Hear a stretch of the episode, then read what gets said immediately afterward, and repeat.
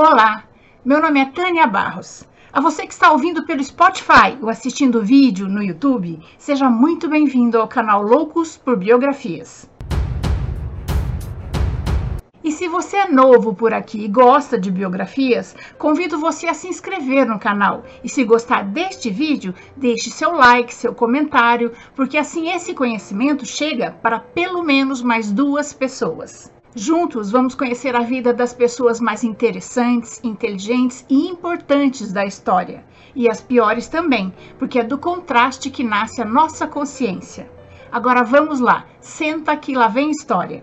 Vista-se mal e notarão o vestido. Vista-se bem e notarão a mulher.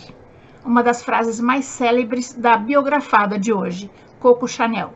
Numa época em que o mundo era dominado pelos homens e as mulheres que trabalhavam fora eram mal vistas pela sociedade, Coco Chanel foi à luta e se tornou a maior estilista da França e uma das maiores do mundo. Uma autêntica self-made woman, ou a mulher que se fez sozinha. Fundou a marca Chanel, que se tornou um grande império na produção de roupas, sapatos, bolsas, perfumes e acessórios. Hoje em dia, seu nome é sinônimo de elegância e bom gosto. A marca Chanel vale bilhões de dólares em valores atuais. Antes de Chanel lançar sua moda, a maioria das mulheres vestia vestidos longos, com espartilhos apertados, usava joias verdadeiras e cabelos longos. Além de tudo isso, ela foi a criadora que mais incentivou a liberdade da mulher ela sempre preferiu o trabalho à conveniência de um bom casamento. Mais uma mulher empresária, pioneira, que vale a pena conhecermos a história. Coco Chanel nasceu na pequena vila de Sumiur, França, no dia 19 de agosto de 1883. Seu nome de registro era Gabrielle Bonner Chanel. Era a segunda dos cinco filhos do casal Jeanne, uma lavadeira, e Albert Chanel, um vendedor ambulante. Gabriele sempre via sua mãe chorando e sofrendo com os casos extraconjugais do seu pai e ficava revoltada. Eles moravam numa casa sem aquecimento. No inverno rigoroso, quando Gabriele estava com 12 anos, sua mãe faleceu de tuberculose. Seu pai estava viajando e, quando voltou, levou as três filhas, Julie, Gabrielle e Antonielle, para um orfanato na cidade francesa de Auvergne, dizendo que logo voltaria para buscá-las. Gabrielle esperou pronta todos os domingos, que era o dia de visita, mas ele nunca mais voltou. As garotas acabaram sendo criadas pelas tias, que era como elas chamavam as freiras do orfanato. Foi no orfanato que Gabriele aprendeu a costurar. Durante as oito décadas que ela viveu, ela evitou falar do orfanato. As rígidas disciplinas de lá povoavam sua memória com más lembranças. Tenho sido ingrata com minhas detestáveis tias, disse certa vez Coco Chanel. Devo a elas tudo o que tenho. Afinal, uma criança revoltada acaba se tornando uma pessoa forte e com couraça. Quando fez 18 anos, Gabriele não podia mais morar no orfanato e foi transferida para um pensionato e começou a trabalhar numa loja de roupas como costureira. Aí cismou que o seu destino era ser artista e passou a cantar as duas únicas músicas que conhecia bem no La Rotonde, um café local. As canções Keo Keo Kiko e Kikave Cucu, que quer dizer quem viu cocô, tinham refrões muito parecidos, e por causa deles, os galantes militares do 10 Regimento de Cavalaria, assíduos frequentadores do local, apelidaram-na de Coco. Depois disso, ela nunca mais foi chamada de Gabrielle. Etienne Balsan, filho de um próspero industrial do setor têxtil, fazia parte do 10 Regimento e, quando viu Coco, se interessou por ela. Ele tinha uma fazenda, a Royalier, onde criava cavalos puro sangue. A fazenda já tinha sido um castelo fortificado e ele convidou Gabrielle para passar um tempo lá com ele. Aos 23 anos, ela se tornou uma irregular. Era o termo usado para as mulheres com quem não se podia casar, mas se vivia sobre o mesmo teto e dividia a mesma cama. Os pais de Balsan jamais deixariam que ele se casasse com ela, porque ela não tinha linhagem nobre nem fortuna, e ela sabia disso. Coco se diferenciava por suas ideias irreverentes de moda. Ela tinha horror aos babados, rendas, saias rodadas que ornavam os vestidos da época. Ela preferia acompanhar Balsan ao hipódromo usando um despojado chapéu de palha preso com um alfinete e ele achava graça na sua coragem e irreverência. Aos vestidos sóbrios da época, Coco Chanel acrescentava acessórios exóticos como gravata e paletó, que buscava no guarda-roupa de Balsam. Como ele era magro e de silhueta pequena, suas roupas serviam bem em Chanel. As amigas de Balsam, que frequentavam a fazenda Royalier, na sua maioria artistas, escritoras, esportistas, enfim, pessoas mal faladas pela sociedade moralista, passaram a procurar Coco disputando seus famosos chapeuzinhos. Nessa época, Coco passava parte do dia caminhando nos jardins do castelo, dando um cochilo, lendo um livro e pensava: que vida inútil essa quem pode viver com horizontes tão estreitos tinha necessidade de produzir, trabalhar, coisa que Balsan relutava em aceitar. No início do século passado, a mulher que trabalhava fora ou era artista ou era operária que trabalhava por necessidade. O caso de Chanel era diferente, ela queria ser independente. O belo inglês Arthur Capel, amigo de Balsan, entendia as necessidades de Chanel ele viu pela primeira vez Coco numa caçada no castelo de Balsam e pediu a ele se podia levá-la para passar o fim de semana com ele e acabou conquistando-a. Quando ela voltou do final de semana com Boy Capel, Balsam estava enciumado e disse que não sabia que gostava tanto dela e pediu-a em casamento. Disse que enfrentaria toda a sua família para ficar com ela. Coco não aceitou ela disse que não estava à procura de um casamento conveniente.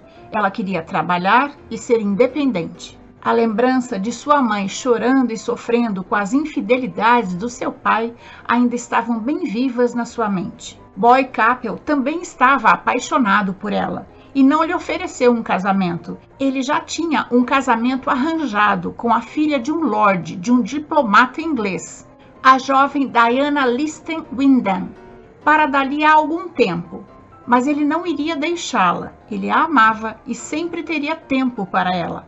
E disse que emprestaria a ela o dinheiro que ela precisava para começar o seu próprio negócio. O ano era 1909. Antoniette, sua irmã preferida, e Adrienne, uma tia que tinha a mesma idade que ela, a ajudaram a divulgar os chapeuzinhos, usando-os de manhã até de noite. Os canotiers, o nome dos chapeuzinhos criados por Chanel, acabaram ilustrando uma página inteira da influente revista Le Monde. Para aumentar seu prestígio, Gabrielle assinou o penteado e os chapéus da atriz Gabrielle Dorziat, sua amiga do tempo da Fazenda Royale. Ela estrelava a peça Bel Ami, baseada no romance do célebre escritor francês Guy de Maupassant foram dois empurrões decisivos e, em 1911, Chanel conseguiu sair do pequeno estúdio e abrir sua primeira loja, que ficava na rua Cambon, número 31, paralela ao famosíssimo Faubourg Saint-Honoré, a alameda parisiense das grandes grifes. Até sua morte em 2019, o costureiro Karl Langerfeld assinava as criações da marca Chanel neste mesmo endereço. O hotel mais requintado da época era o Normandie. Boy e Chanel, considerados o casal da moda, alugaram a suíte mais requintada para passar uma temporada. Ela já era conhecida como modista, termo usado para designar os criadores de chapéus e penteados. As mulheres às vezes iam até o ateliê só para ver Coco Chanel de perto. Então, numa manhã gelada, Coco decidiu que não vestiria a malha do namorado, tipo suéter, pela cabeça para ir ao jockey. Cortou-o na frente, improvisando uma gola e um cinto com detalhes do mesmo tecido. e colocou dois enormes bolsos na altura exata em que as mãos gostam de descansar. Aliás, Chanel tinha um crush por bolsos. A maioria das roupas e acessórios que ela desenhou tinha muitos bolsos. Até hoje, você vai encontrar mais bolsos que o suficiente numa bolsa Chanel. Por sinal, as eficientes bolsas tiracolo foram criadas por Chanel. Graças à diferença de estatura, a roupa de boy totalmente reformada caiu como se fosse um vestido. Todos que a viram gostaram da novidade e perguntaram onde ela tinha comprado.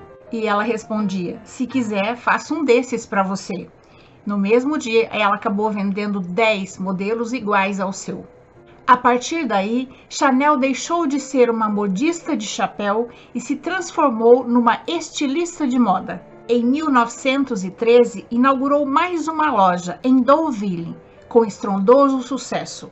Como se não bastasse os modelos irreverentes que ela desenhava, as atitudes daquela mulher de 30 anos colaboravam para que ela se tornasse uma celebridade. Coco era uma das únicas mulheres que tinha coragem de se banhar na praia, vestida com um maiô bem fechado, feito com suéteres de boy.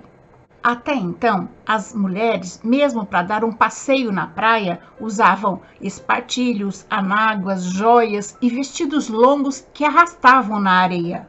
Uma moda totalmente inadequada, criticava Coco. Na loja, ela vendia blusas com golas rules, inspirada nas roupas dos marinheiros, feitas de malha e de tricô, antes consideradas pouco nobres. E os colunistas passaram a divulgar Coco Chanel acaba de criar a roupa esporte.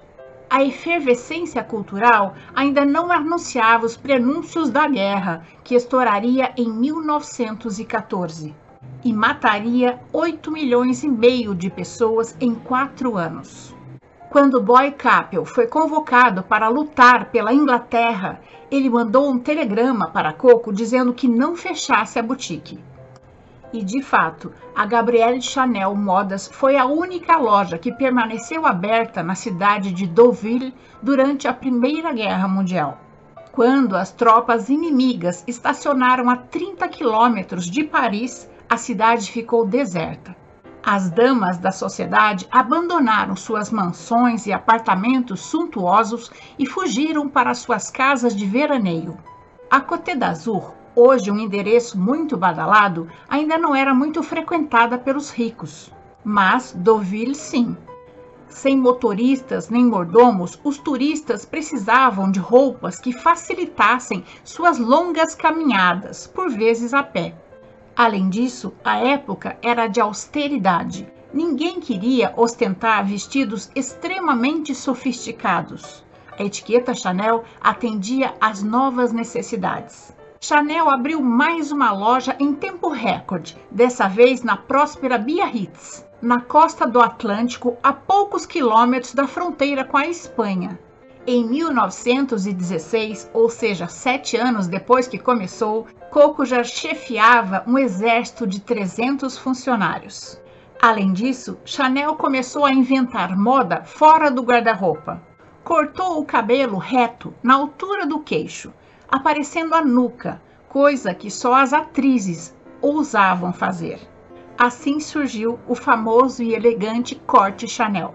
Foi a primeira frequentadora da alta sociedade a exibir uma pele bronzeada de sol. Diminuiu o tamanho das saias, que passaram a exibir os tornozelos. Fez muitos amigos, como o pintor espanhol Pablo Picasso e o extraordinário bailarino russo Nijinsky. Dois dias antes do Natal de 1919, Boy Capel faleceu num acidente de automóvel. Coco Chanel nunca se recuperou dessa perda.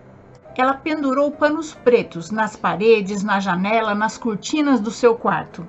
Essa cena dramática durou algumas horas. Logo ela gritou para o mordomo: Me tire desse túmulo! Sua confidente, a esfuziante Misia Serre, uma das modelos prediletas do pintor francês Renoir, que vivia circulando pelos meios artísticos europeus, se tornou sua amante num escandaloso caso homossexual.